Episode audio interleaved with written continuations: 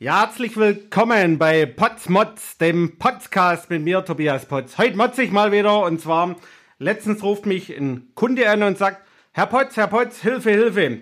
Wir brauchen sowas wie irgendwie so ein Inbetriebnahmeteam, Inbetriebnahmemanagement. Auf jeden Fall, wir stehen mit dem Rücken zur Wand. Der Bauherr kommt immer wieder zu uns und sagt, ja, wo sind denn eure Wirkprinzipprüfungen? Wie organisiert er denn das?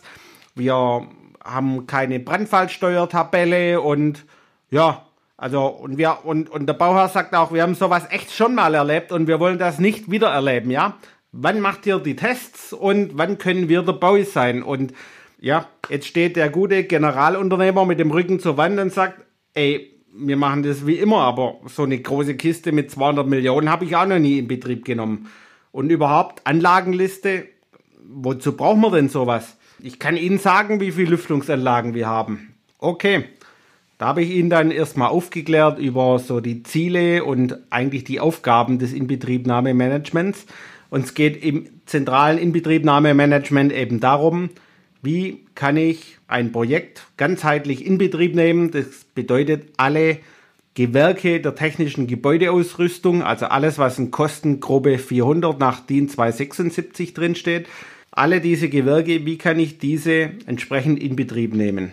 Und erstmal geht es darum, dass man sagt, okay, ich brauche die notwendigen Voraussetzungen und dass man die nachlaufenden Schritte im Prinzip durchführen kann. Und es geht im Prinzip darum, Fachbauleiter, ja, da kümmert sich jeder halt irgendwie um sein Gewerk, aber so dieses Gewerkeübergreifende, wo man sagt, okay, Kälte muss an die Lüftungsanlage, das bekommen die noch hin, also sprich Kaltwasser.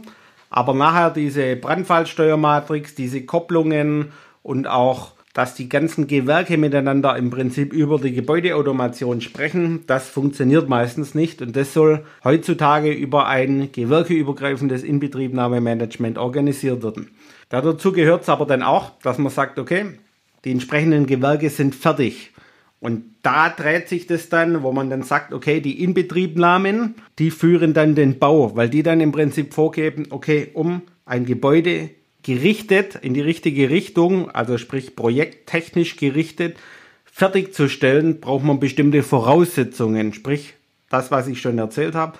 Es muss erstmal fertig gebaut sein, bevor ich dann was in Betrieb nehmen kann. Es fehlen da auch zum Beispiel Reinigungsmaßnahmen, bevor die Lüftungsanlage zugeschaltet wird. All dieses muss organisiert werden und kommt aus dem Inbetriebnahmemanagement raus, dass die als Inbetriebnahme-Team organisieren, lieber Bauleiter, du musst das zu diesem Zeitpunkt tun, weil wir wollen im Prinzip dort diese Anlagen testen. Dann geht es darum, dass man erstmal sagt, okay, es müssen im ersten Step erstmal alle sicherheitsgerichteten Systeme auf die Betriebssicherheit und auf die Wirksamkeit getestet werden. Und erst im Anschluss kommen dann die ganzen Nutzerfunktionen, Komfortfunktionen, Energieoptimierungen und so weiter.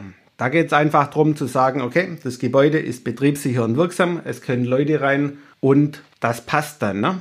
Wenn man ganz früh anfängt, gibt es eigentlich einen Integrationsplaner. Das ist das, was wir immer empfehlen. Entweder macht es der gute Mann, der Gebäudeautomation plant mit und oder man besorgt sich oder beauftragt extra einen Integrationsplaner, der auch die ganzen Schnittstellen zueinander dann abstimmt.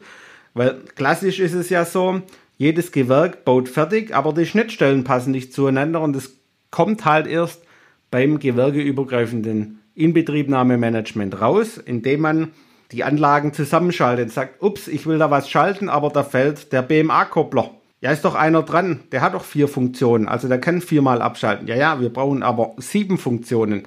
Und das gehört auch zum Beispiel koordiniert über eine Brandfallsteuermatrix, dass man dann sagt, okay, die richtigen Funktionen an der richtigen Stelle, je nachdem, was man dann alles braucht, je nachdem, wie viele Funktionen der Schaltschrank, der ISP dann nachher hat, weil wenn der mehrere Funktionen hat, in einem Schaltschrank sind beispielsweise vier Lüftungsanlagen drin, ja klar kann ich die über einen BMA-Koppler schalten, aber wenn da auch noch medizinische Gase dranhängen und die werden wegen was anderem abgeschalten, also sprich wegen einem anderen Auslösebereich, brauchen die natürlich einen extra BMA-Koppler. Dieses Ganze gehört koordiniert und zwar schon weit vorher, am besten in Leistungsphase 3, spätestens in der 5 und nicht so wie wir es meistens haben, irgendwo während der Bauausführung, dass wir noch gar nicht wissen, okay, was kommt denn und zum Schluss dann nachrüsten müssen Und das, also aus unserer Erfahrung, das ist nicht lustig. Also, wenn Sie an der Stelle sauber planen können von Anfang an, dann tun Sie es und beauftragen nicht erst ein Inbetriebnahmemanagement,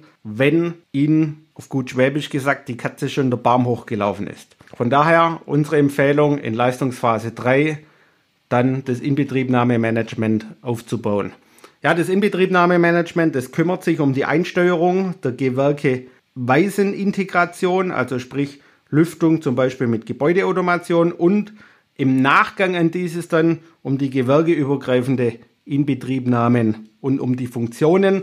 Testet das Ganze einmal für, wie gesagt, sicherheitsgerichtete Anlagen, wo es um Leib und Leben geht und andererseits dann um die Komfortfunktionen, die auch wichtig sind, die man aber im Nachgang noch zum Beispiel Energie optimieren kann. Ja, das sind so die Ziele und Aufgaben des Inbetriebnahmemanagements.